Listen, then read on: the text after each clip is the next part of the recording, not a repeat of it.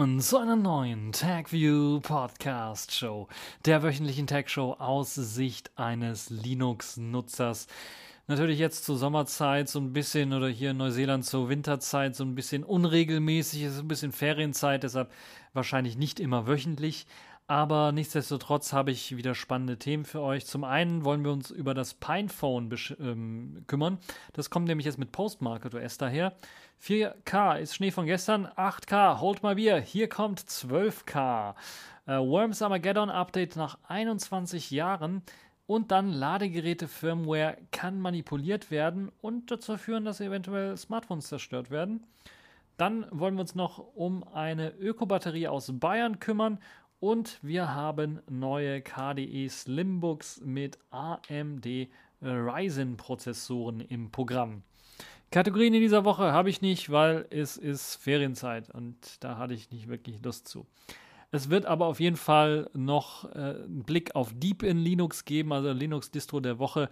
Da wird irgendwann mal jetzt im Laufe der Woche ähm, wahrscheinlich ähm, ein Video rauskommen zu Deep in Linux oder vielleicht sogar schon draußen sein. Schaut also einfach mal auf meinem YouTube-Kanal vorbei. Wir fangen aber zunächst einmal an mit äh, Pinephone mit Postmarket OS. Pinephone ist ja bekannt dafür, eine Alternative zum Librem 5 zu sein. Also die Möglichkeit zu bieten, ein möglichst offenes System, das zumindest zu Großteilen offen ist und auch mit einem Vanilla Linux Kernel betrieben werden kann oder nahezu Vanilla Linux Kernel betrieben werden kann, auch Hardware Switches hat, um beispielsweise Kamera und Mikrofon auszuschalten und äh, sogar die ganze Telefonfunktionalität abzuschalten. Pine64 bietet jetzt auch eine limitierte Edition des Pinephones an, das mit vorinstalliertem Postmarket OS daherkommt. Im April soll die äh, äh, erschien ja schon die Version mit äh, Ubuntu Touch oder UbiPorts als Distribution oder als äh, Betriebssystem und jetzt ist eben auch die Postmarket OS Version in erstmal limitierter Version da. Postmarket OS gilt so ein bisschen als Basis für viele freie Smartphone-Betriebssysteme und äh, das ermöglicht es halt eben dann verschiedene hm, eigentliche Oberflächen darauf laufen zu lassen, wie beispielsweise Plasma Mobile oder auch Fosch, die äh, grafische Oberfläche äh, von äh, dem äh, Librem 5. Ähm, das Tolle an der ganzen Geschichte am Pinephone ist, um es nochmal zu, zu, wiederholen, die möglichst unveränderten äh, Kernel für alle unterstützten Geräte. Äh, Python selbst setzt ausschließlich auf Hardware, für die freie Treiber zur Verfügung stehen und Postmarket OS als Edition kommt ab Werk mit der Fosch Shell daher, also so eine Variante der GNOME Shell für mobile äh, Geräte. Aber auch Plasma Mobile lässt sich äh, nachinstallieren, falls ihr das wollt. Noch ist das Pinephone äh, für den Einsatz als Daily Driver noch nicht bereit und auch gerade die ähm, Version mit Postmarket OS noch nicht richtig bereit. Es gibt auch eine Version für Entwickler, nennt sich Convergence Paket mit etwas besserer Hardware. Das kommt dann daher mit 3 anstatt nur 2 GB und 32 GB internem Speicher anstatt nur 16 und einem USB-C-Dock mit HDMI-Ausgang mit zwei USB-A-Ports sowie einem RJ45, also LAN-Netzwerkanschluss äh, und das kostet dann in der Convergence-Variante 200 US-Dollar. Und in der Standard-Edition mit 720p Display, Stretch Display, ARM Cortex A53 kostet das Ganze 149 Dollar. Das sind die Dollarpreise. Ihr müsst aber dann noch ein bisschen was aufrechnen, was äh, Einfuhr-Umsatzsteuer angeht in Deutschland. Also für Besteller aus Deutschland kommt in der Summe bis zu 290 Euro zusammen. Das ist also schon ein bisschen was happig, würde ich mal sagen aber dennoch für denjenigen, der da ein bisschen was basteln und entwickeln möchte, sicherlich eine interessante Geschichte ist. Also nichts für den Daily Driver, wo ich aber sage, okay, das benutze ich jetzt für Rumlaufen und Telefonieren und Banking und äh, Webbrowsen und so weiter und so fort, sondern das ist was für Leute, die basteln wollen, die sagen, okay, ich möchte hier meine Programme selber auf meinem Smartphone ausführen und testen und ich möchte meine eigene Oberfläche entwickeln oder mein eigenes, äh, ja, eigene Bedienoberfläche für Smartphones entwickeln. Für die Leute sicherlich eine interessante Geschichte, auch von der Hardware her eher konservativ und nicht so sehr progressiv gehalten. Trotzdem, wie ich finde, eine ziemlich interessante Geschichte und schön, dass das Pinephone sich dort auch weiterentwickelt und die Möglichkeit bietet, eben auch anderen Entwicklern dann äh, es zu benutzen und mit diesem Convergence-Paket dann die Möglichkeit haben, sogar das Ganze ja mit USB-C-Dock und HDMI-Ausgang dann vielleicht sogar auch als Desktop-Ersatz nutzbar zu machen. Die Hardware sollte äh, zumindest was den Medienkonsum angeht, durchaus in der Lage sein, sowas zu machen. Also eben Videos auf YouTube anschauen und solche Geschichten sollte auch für den Desktop äh, durchaus ausreichend sein. Briefe schreiben, PDFs äh, ähm, und so weiter und so fort ausfüllen. Das geht alles auch ohne Probleme auf solchen Geräten. Also das ist eine schöne Geschichte, wie ich finde. Und für die Leute, die also sich dafür interessieren, die können da auf jeden Fall mal reinschauen. Und auch der Preis ist, glaube ich, angemessen, wenn man sich das Ganze dann etwas näher anschaut. Auch die Verkaufszahlen, die es da gibt, die ja sicherlich nicht mit den äh, Mainstream-Smartphones mithalten können. Machen wir mal weiter. 4K Schnee von gestern, 8K Hold My Beer, denn hier kommen 12K.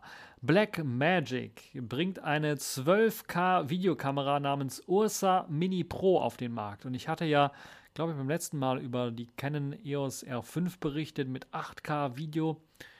Tja, und jetzt kommt Black Magic und sagt, wir können 12K Video. Und ja, da äh, sagen einige, ist das wieder so ein Megapixel-Run? Wer braucht denn 12K? Das ist doch komplett überflüssig. Nein, ist es nicht. Das ist der Traum aller Fotografen. Nicht wegen der Videofunktion an sich, sondern wegen der Auflösung. Ihr müsst, ihr müsst euch mal vorstellen, die Auflösung mit 8K ist ja schon 32 Megapixel, wenn ich mich nicht komplett irre. Das ist ja schon so gewaltig. Mit der Canon EOS R5 ist es, ja. Kann ich einen Videofilm drehen? Naja, nicht ganz, aber ich glaube, es überhitzt nach 20 Minuten oder sowas. Aber ich kann zumindest wirklich äh, einen Film drehen und kann aus diesem Film, den ich gemacht habe dort, einzelne Bilder heraus extrahieren und die haben eine größere Auflösung als meine Systemkamera, meine Fujifilm X-T20, die nur 24 Megapixel hat. Das ist schon richtig, richtig krass. Und das ermöglicht es natürlich dann auch, für Social Media ist das nichts, aber das ist sicherlich für die Leute, die wirklich professionell arbeiten wollen, große Ausdrucke machen wollen und so weiter und so fort, zum einen einen hochqualitativen Videofilm zu haben, eine kurze Videosequenz beispielsweise, wie so ein Vogel, ein Schwan abhebt und gleichzeitig auch das beste Bild heraus zu extrahieren und dann in äh, Leinwandgröße auszudrucken und dann irgendwo aufzuhängen. Also das ist die Möglichkeit, das ist die Zukunft. Und ich habe schon gesagt, 8K ist beeindruckend, was das angeht. 4K ist selber auch schon ziemlich beeindruckend aus meiner Sicht, aber 8K ist wirklich beeindruckend. Aber das Ganze jetzt mit 12K Ihr müsst euch vorstellen, das ist eine Auflösung. Videos werden in einer Auflösung von 12.288 mal 6.480 Pixeln aufgelöst. Und das kann nicht nur in 30 Bildern pro Sekunde, sondern in 60 Bildern pro Sekunde diese 12K-Auflösung aufnehmen. Ich weiß nicht für wie lange. Ich gehe aber davon aus, länger als 5 Minuten. Aber das ist schon gewaltig, weil diese 12.000 mal 6.000 Pixel ergeben dann zusammen, wenn man so ein Frame heraus extrahiert, 80 Megapixel. Im Grunde genommen das, was ihr, wenn ihr einen Fujifilm GFX 50R kauft, habt ihr, glaube ich, 50 Megapixel. Und das ist eine Medium-Format-Kamera. Und hier kriegt ihr 80 Megapixel. Wow! Ich glaube, selbst die größeren, richtig äh, happigen Geräte von Sony mit 42 Megapixeln ähm, Bilder, das ist schon auch gut. Aber hier kriegt ihr 80 Megapixel. Einige Videokamera, einige Fotokameras können das nur, indem sie diesen Sensor-Shift benutzen, also die Pixel um jeweils zwei oder drei verschieben und dann mehrere Aufnahmen machen und dann aneinander klatschen, um die 80 Megapixel zu erreichen. Hier schafft ihr das mit einem Sensor und ihr könnt Video 60 Bilder pro Sekunde aufnehmen. Also das ist wirklich gewaltig, wirklich gewaltig und gewaltig sind natürlich auch die Datenmengen und die Performance und die Hitzeentwicklung sicherlich. Könnt ihr euch mal vorstellen. Aber wenn das schon möglich ist, 60 Bilder pro Sekunde in 12K aufzunehmen, 60 Bilder pro Sekunde, 80 Megapixel Bilder abzuliefern, könnt ihr euch genauso vorstellen, wie das denn aussieht mit 8K. 8K ist ja schon eine Revolution, würde ich mal sagen. 32 Megapixel, ja? Wenn ich mich nicht komplett irre. 8K schafft 110 Bilder pro Sekunde. Slow Motion. Wow. Und 4K, auch sehr beeindruckend, immer noch heutzutage. 220 Bilder pro Sekunde in 4K möglich. Und das ist kein kleiner Sensor, der da drin steht. Zugegeben, kein Vollformat-Sensor, aber ein äh, Super 35-Format-Sensor heißt es hier, also im Grunde genommen die gleiche Größe wie APS-C mit einem äh, Kropffaktor von 1,5. Also Super, Format, äh, Super 35 ist, glaube ich, 1,5 und nicht 1,6 wie APS-H, was, was Canon eben hat. Ähm, also APS-C-Format, Super 35er Format. Das ist auch nicht schlecht. Das hat gute Lowlight-Performance. Klar, okay, bei 80 Megapixeln, ah, das ist schon ein bisschen cramped. Ne? Also da ist schon ein bisschen, äh, könnte es Probleme geben. Aber wenn man da softwaremäßig das Ganze vielleicht Pixel zusammenführt, Pixel-Binning durchführt und solche Geschichten, wie man das auf dem Smartphone kennt, kann man da also qualitätsmäßig, wow, da sind wir auf einem anderen Stern, muss ich ganz ehrlich sagen. Das ist auch nochmal eine Hausnummer gegenüber Canon, die ja 8K äh, Videoaufnahmen machen können. Durchaus. Also Blackmagic ist da wirklich ganz vorn mit dabei. Klar, okay, kein Vollformat, aber trotzdem ganz vorn mit dabei. Die Ursa kann auch noch mehr. Die nimmt nämlich äh, in einem eigens entwickelten RAW-Format auf, hat also auch die Möglichkeit in RAW, im Rohformat die Bilder aufzunehmen. Ich weiß nicht, was für ein Programm man da haben muss und wie groß die Dateien, 80 Megapixel. Foto. Aber wir reden ja von Videos. im Rohformat. Also die Dateien müssen ja gigantisch sein. Ich weiß auch nicht, was für Speicher. Da muss wahrscheinlich ein, äh, also da kann ja einfach nur, da muss ein Flashdrive, da muss ein, ein SSD dran gehangen werden irgendwie. Anders kann ich mir vorstellen, da brauchen wir ja Terabyteweise für ein paar Minuten nur. Das ist also wirklich gewaltig. Was nicht unterstützt wird, ist ProRes, der, das Format, was, was Apple, glaube ich, erfunden hat. Äh, was auch für die einfachere Bearbeitung zuständig ist. Ich weiß auch nicht, wie will man 12K. Ich, ich habe schon Probleme, 4K auf meinem äh, Rechner zu bearbeiten in der flüssigen. Manchmal erstelle ich Proxys dafür, weil es ansonsten ruckelt, wenn ich das bearbeite. Und dann kommt Canon mit 8K daher und jetzt kommt Blackmagic, nö, holt mal Bier 8K, wir haben 12K. Ja, ich werde wahrscheinlich äh, noch ein paar Jahrzehnte brauchen, um einen Rechner zu haben, der 12K bearbeiten kann.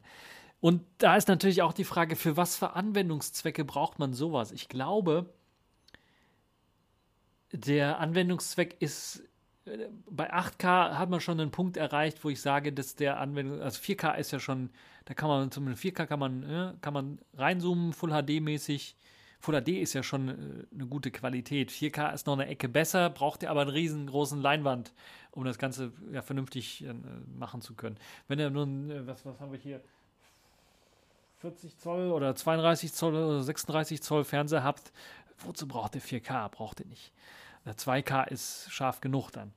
Aber die Möglichkeit des Reinkroppens für 4K macht natürlich Sinn. Deshalb nehme ich auch teilweise mittlerweile in 4K auf, auch wenn die Videos dann auch in Full HD erscheinen. Zum einen natürlich Pixeldichte, alles, das sieht dann ein bisschen was besser aus. Zum anderen aber auch, weil ich die Möglichkeit habe, reinzukroppen. Wenn ich also mal ein bisschen reinzoomen möchte, ich habe aber kein Zoom-Objektiv dran, kann ich das in der Post-Production einfach machen. Die Qualität geht nicht verloren. Das gleiche gilt dann auch für 8K. Bei 8K kann ich halt viermal reinzoomen. Hm? Oder sogar noch mehr, wenn ich möchte, je nachdem, was für eine Auflösung ich haben möchte in, im Endformat. Und habe dann auch natürlich die Möglichkeit zu sagen, okay, ich muss dann, und bei, bei 12K erst recht, ich muss einfach nur noch, ich brauche einfach nur noch ein Objektiv und den Rest mache ich einfach digital per Software und zoome und schwenke und mache und alles, weil ich dann alles das in dem Bild machen kann. Es ist krass, das ist richtig, richtig krass, muss ich ganz ehrlich sagen.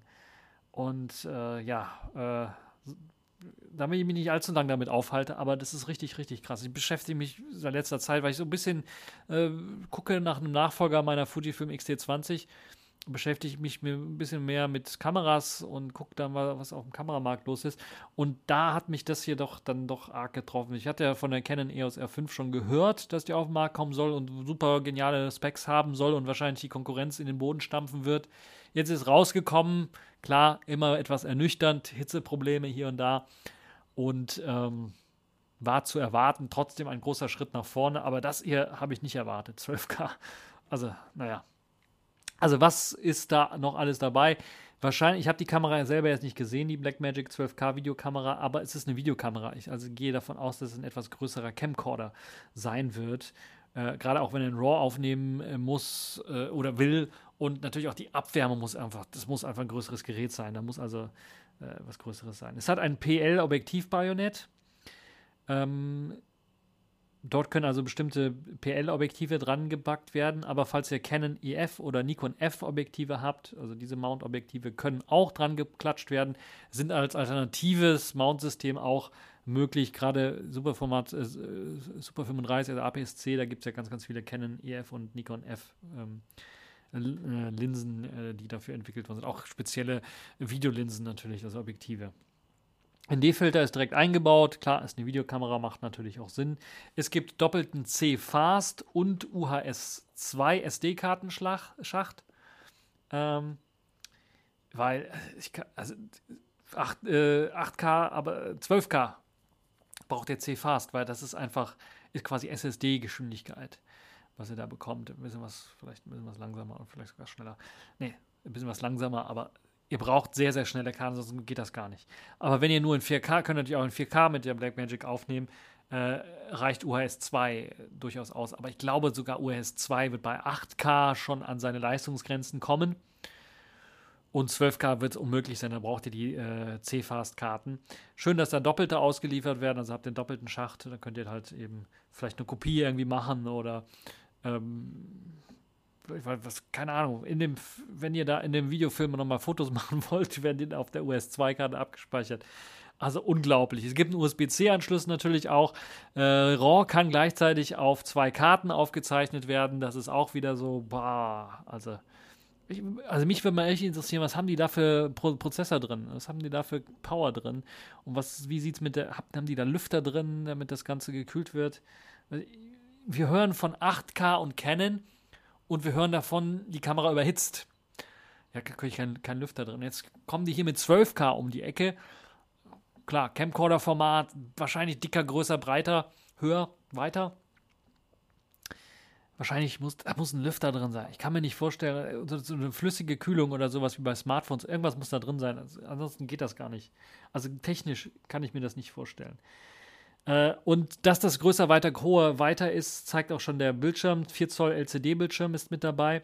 Es gibt 12G SDI In und Out, 3G SDI, USB-C sowie Broadcast Lens Control Konnektoren, äh, um einen Timecode-Eingang bereitzustellen, falls ihr da also auch Timecodes mit aufnehmen wollt. Ihr seht, Blackmagic haben ja schon immer schon professionelle Cinema-Kameras, also richtige äh, für Kinofilm reife Kameras auf den Markt gebracht. Das hier ist auf jeden Fall eins, eine Kamera. Wie viel kostet der ganze Spaß? Ab Juli 2020 erhältlich. Das ist vielleicht auch nicht irgendwie nächstes Jahr oder so, sondern wirklich Juli 2020 noch. Das ist ja bald eine Woche und so ist es wieder vorbei. äh, erhältlich, also ab jetzt im Grunde genommen, für 9.995 US-Dollar. Umgerechnet, ihr wisst, äh, müsste eigentlich weniger Euro sein, aber sind in Deutschland 10.700 Euro und das ist nicht viel. Schaut euch mal, äh, wenn ihr Fotokameras kaufen wollt. Ich habe ja die Fujifilm GFX R angesprochen. Die kostet, glaube ich, mehr. Das ist eine Medium-Format-Kamera. Klar, ist ein größerer Sensor, wahrscheinlich weniger Bildrauschen und so weiter. Aber ihr kriegt hier für Sportaufnahmen vor allen Dingen jetzt olympische Winterspiele, olympische äh, Sommerspiele, Winterspiele, es kommt äh, Sommerspiele, glaube ich, sind es die kommen ja demnächst, eventuell irgendwann mal, nächstes Jahr. Das ist besser für sowas. Das ist einfach besser, weil ihr habt eine schnellere Bildfolge. Und der Preis ist günstiger. Klar, APS-C only. Das ist so ein bisschen vielleicht der Pferdefuß an der ganzen Geschichte. Was haltet ihr von der ganzen Geschichte? Ist das jetzt nach dem Pixel, Megapixel ran, kommen jetzt die, die, der K ran? Äh, im Kamera- und Videosektor oder also macht das noch Sinn oder ist das nur was für Professionelle? Braucht man so eine Auflösung oder ist das wirklich wirklich nur Gimmick? Und wer soll das bearbeiten? Das ist also unglaublich. Naja, was auch unglaublich ist für viele, ist, dass ein Computerspiel so beliebt ist. Da gibt es so gibt es nur eine Handvoll, glaube ich, oder vielleicht zwei Hände voll von Computerspielen, die so beliebt sind, dass auch nach 20 Jahren immer noch Leute das Spiel zocken und dass jetzt sogar der Hersteller zusammen mit der Community nach über 20 Jahren, genau genommen nach 21 Jahren, ein Update für das Spiel herausgibt. Die Rede ist von Worms Armageddon und Team 17. Ich weiß gar nicht, heißen die noch Team 17? Ich glaube schon. Die haben damals ein richtig tolles, also Worms, also das ist ein Klassiker, müsst ihr kennen. Sucht einfach mal danach, wenn ihr es nicht kennt. Würmer, die sich gegenseitig abballern können mit Bazookas und Handgranaten und äh, höllische Granate, glaube ich, heißt das Ganze. Äh, und, oder heilige Granate, ich weiß keine Ahnung.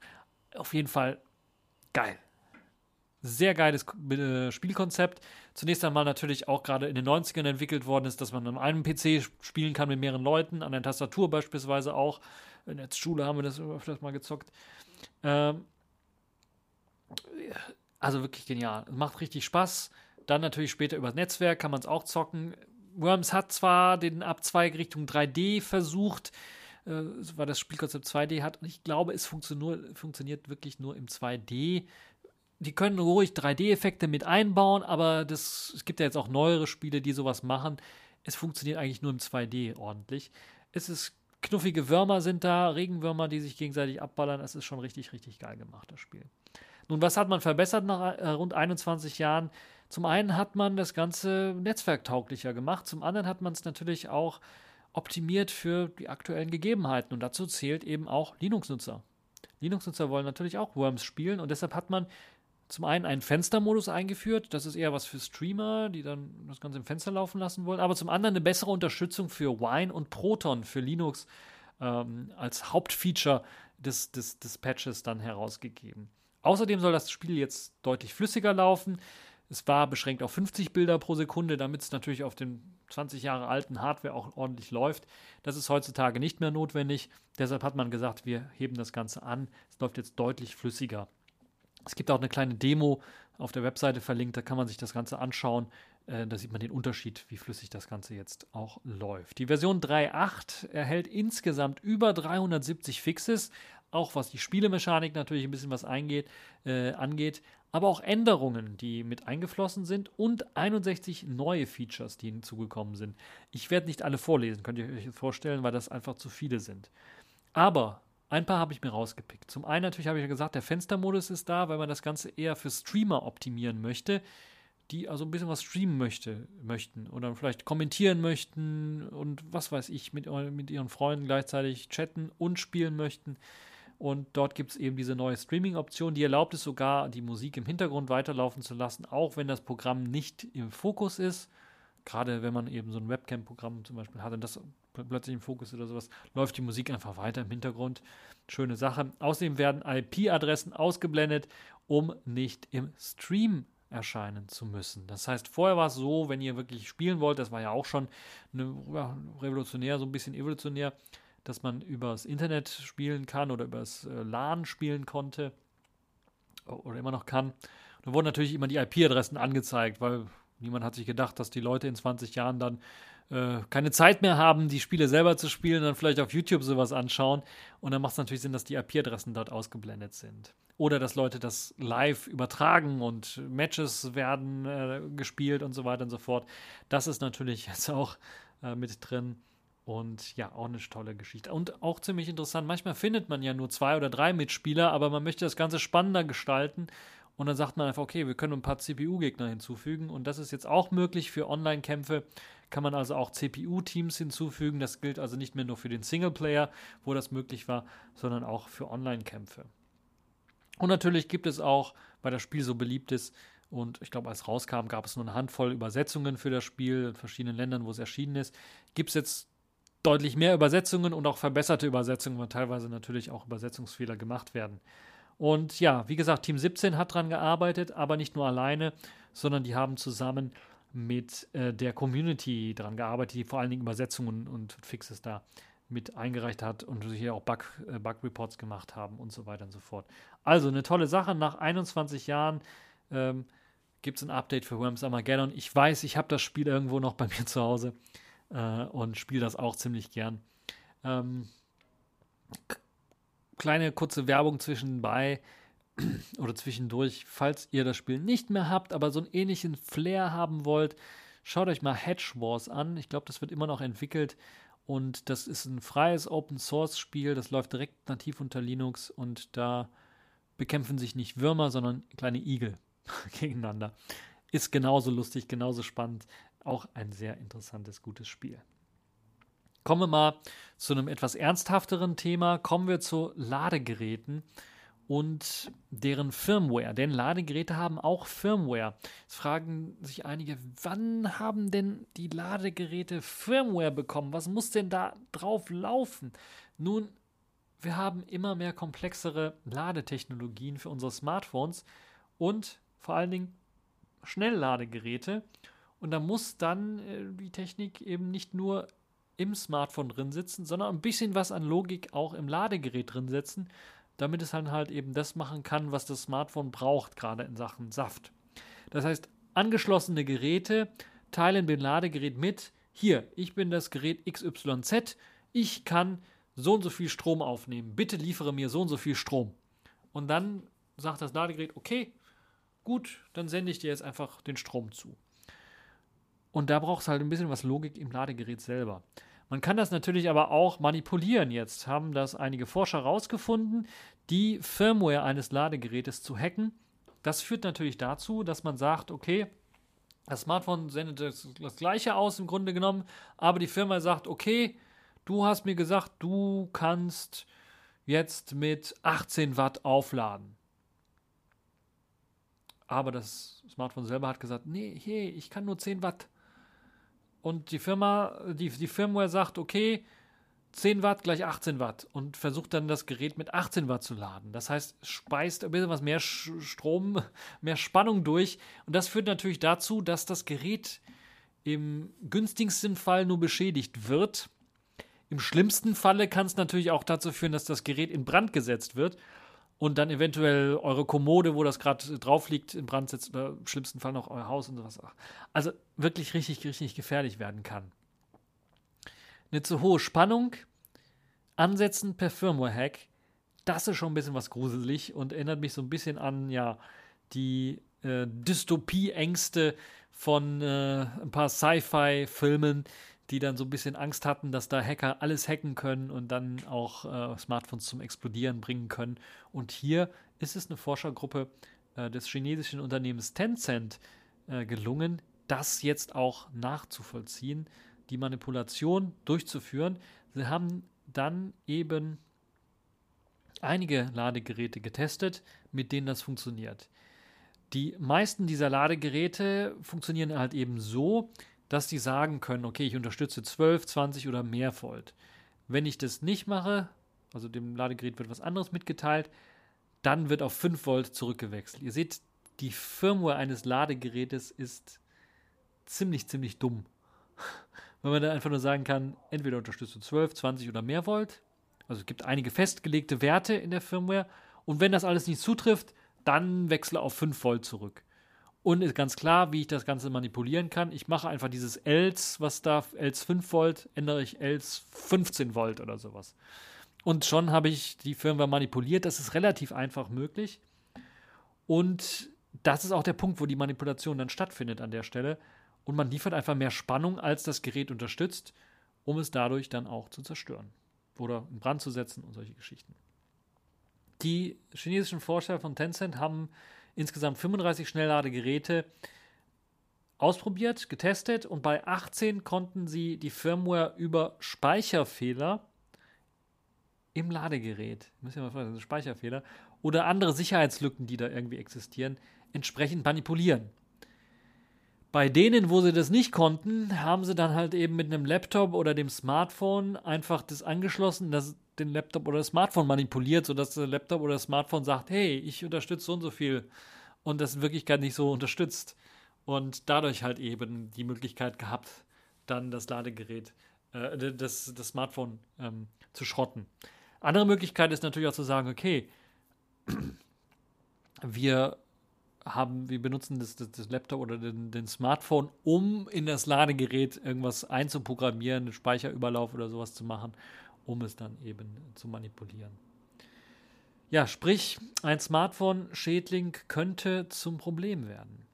Weil so ein Smartphone-Schädling könnte dann eurem Ladegerät mitteilen, dass es mehr Spannung liefern soll, als euer Smartphone in Wirklichkeit verträgt. Deshalb sollte man da drauf achten und gerade da schauen, dass man nicht irgendwelche dubiosen Programme installiert, äh, weil das dann wirklich brand, brandgefährlich im wahrsten Sinne des Wortes werden kann. Ja, die Forschergruppe selber hat natürlich dann auch die Hersteller kontaktiert und auch sogar schon Vorschläge zur Absicherung äh, gemacht, was das angeht. Da gibt es natürlich einige Möglichkeiten, sowas zu machen. Einige Ladegeräte machen das. Äh, die haben die ganze Logik im Ladegerät drin, so dass das Smartphone selber nur noch einen Erkennungscode senden muss und dann wird da was freigeschaltet. Es ist auch nicht das Allersicherste, aber macht es zumindest nicht so, dass eben das Smartphone dann in Brand geraten könnte. Ähm, ja, wie könnte man sowas lösen? Ich weiß es nicht.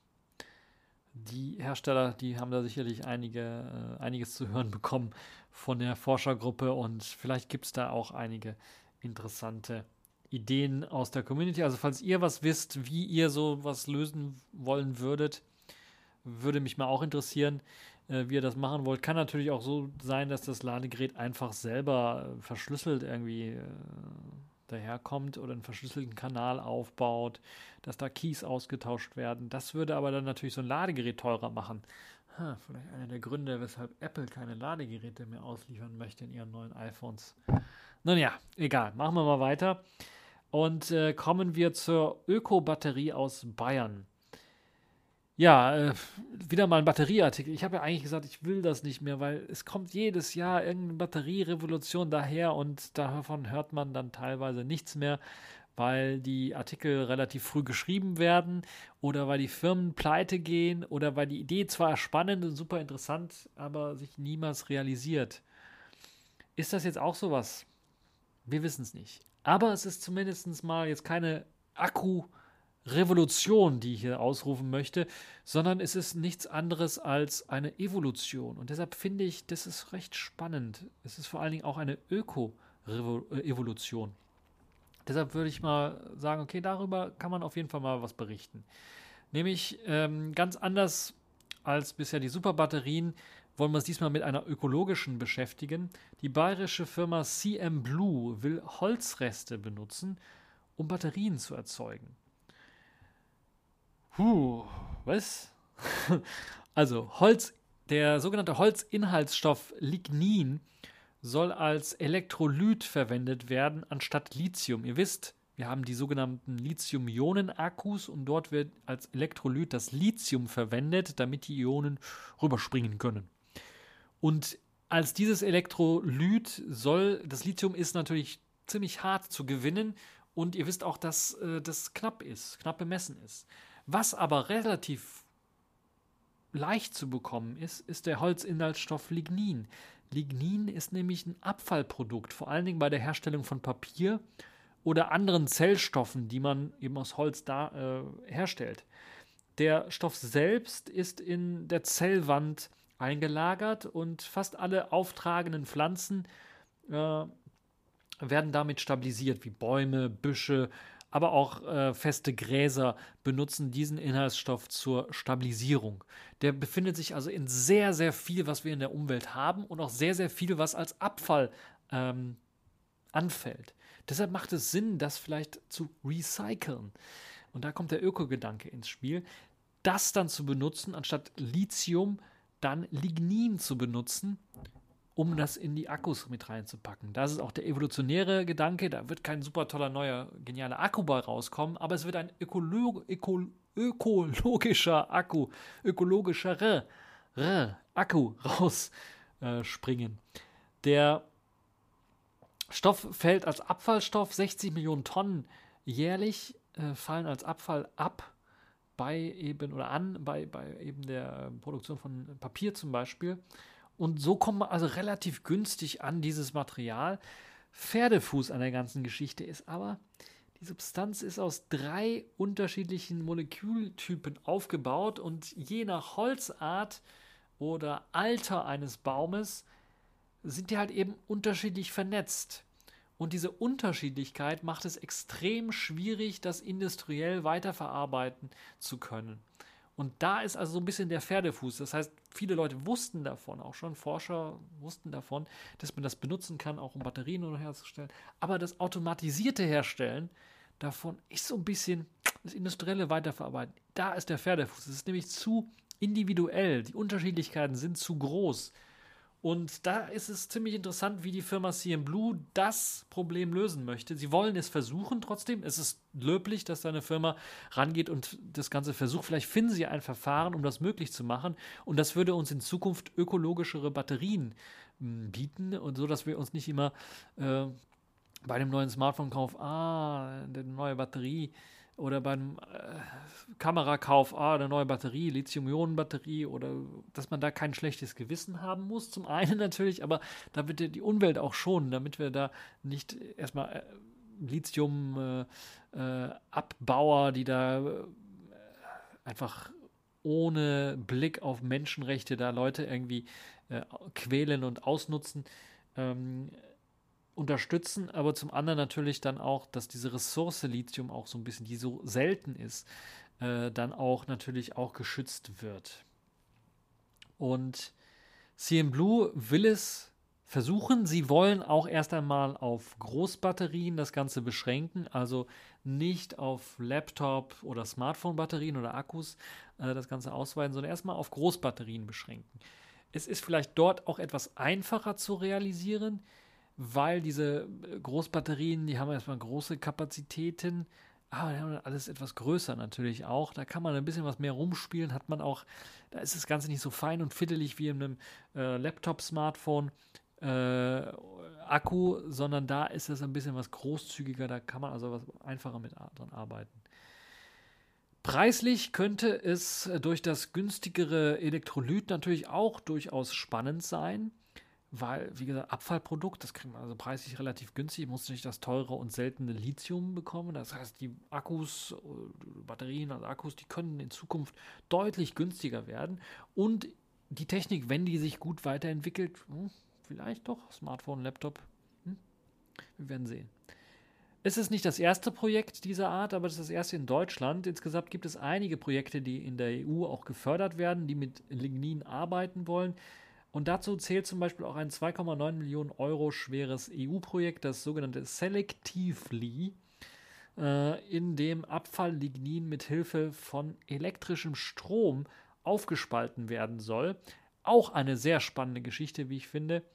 Und da lohnt es sich auch nochmal drauf zu schauen. Aber wir werden sehen, ob was draus wird, ob man von der Firma CM Blue in Zukunft noch was hören wird. Positive Schlagzeilen hoffentlich und keine negativen. So, und jetzt kommen wir auch schon zum letzten Thema für diese Woche. Es gibt neue KDE Slimbooks und der Trend zeigt ja auch schon, und Intel hat ja jetzt auch schon wieder angekündigt, ja, unsere 7 Nanometer Prozessoren, äh, ja, das wird nichts mehr. Da müssen wir mal verschieben wieder. Also, wir sehen jetzt auch einer der Gründe, weshalb Apple gesagt hat, wir wollen weg von Intel. Schade, dass sie nicht zu AMD gegangen sind, weil die ganz große Konkurrenz, im Grunde genommen alle gehen jetzt zu AMD. Und es ist toll, dass AMD also trotz der jahrelangen Intel-Dominanz weiter existiert hat und jetzt wirklich auch gute konkurrenzfähige Prozessoren baut. Diese nämlich mal, also die haben jetzt ein richtiges Comeback gefeiert, würde ich mal sagen. Und Intel ist, geht jetzt mal richtig runter. Und ich weiß jetzt auch, warum meine Intel-Aktie jetzt so über Nacht über minus 10% gefallen ist weil Intel einfach mal gesagt hat, wir, wir kriegen das nicht hin mit 7 Nanometer, wird verschoben. Das erklärt so einiges. Ja, ich hätte vielleicht vorher mal mich informieren sollen darüber. Und vielleicht sollte ich mal jetzt AMD-Aktien kaufen. Naja, AMD wird jetzt auch in den neuen KDE Slimbooks verwendet. Dort findet man den AMD Ryzen 7 4800H. Und das ist interessant. Genauso wie bei Intel mit H-Prozessoren findet man bei H-Prozessoren hier bei AMD eben auch 8 Kerne, 16 Threads. Richtig geil. Damit kann man also Videoschnitt betreiben. Das ist ja, das flutscht oder Linux-Kernel kompilieren. Das flutscht bis zum geht nicht mehr. Vorinstalliert kommen natürlich die KDE Slimbooks wie immer mit KDE Neon, also mit dem Plasma Desktop. Bis zu 64 GB DDR4 Arbeitsspeicher könnt ihr dort reinhauen.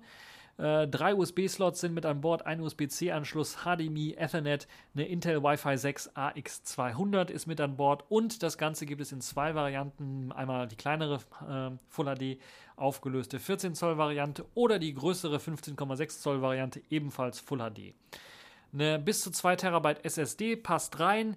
In der kleinen Variante 64, äh, 4, äh, 47 Wattstunden Akku und in dem äh, 15,6 Zoll Gerät 92 Wattstunden Akku. Oh, das ist schon mal gar nicht so schlecht, würde ich mal sagen. Äh, die 14 Zoll Variante beginnt ab 900 Euro mit 8 GB Arbeitsspeicher und 200 GB, äh, 250 GB NVMe SSD. Und die 5,6 äh, Zoll Variante kostet nur 929, also 30 Euro mehr mit 8 GB Arbeitsspeicher und 250 GB NVMe SSD. Das sind faire Preise, würde ich mal sagen. Äh, die Preise sind wahrscheinlich auch so gering wegen AMD und nicht Intel. Intel wäre es über 1000 Euro, kann ich mir jetzt schon sagen.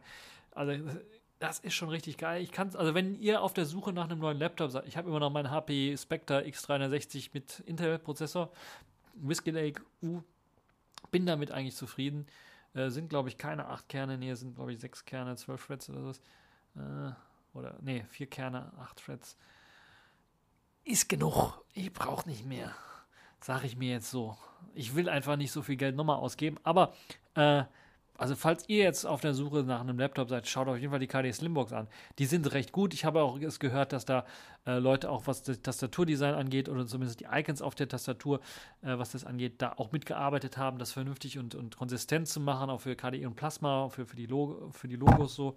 Also kann ich euch nur empfehlen, äh, falls ihr auf der Suche nach einem Laptop seid, Schlepptop, äh, KDE Slimbox, Schlepptop mit 14 Zoll ist, glaube ich, äh, nicht so das Problem. Könnt ihr auf jeden Fall mal anschauen. Wird auch verlinkt im Artikel.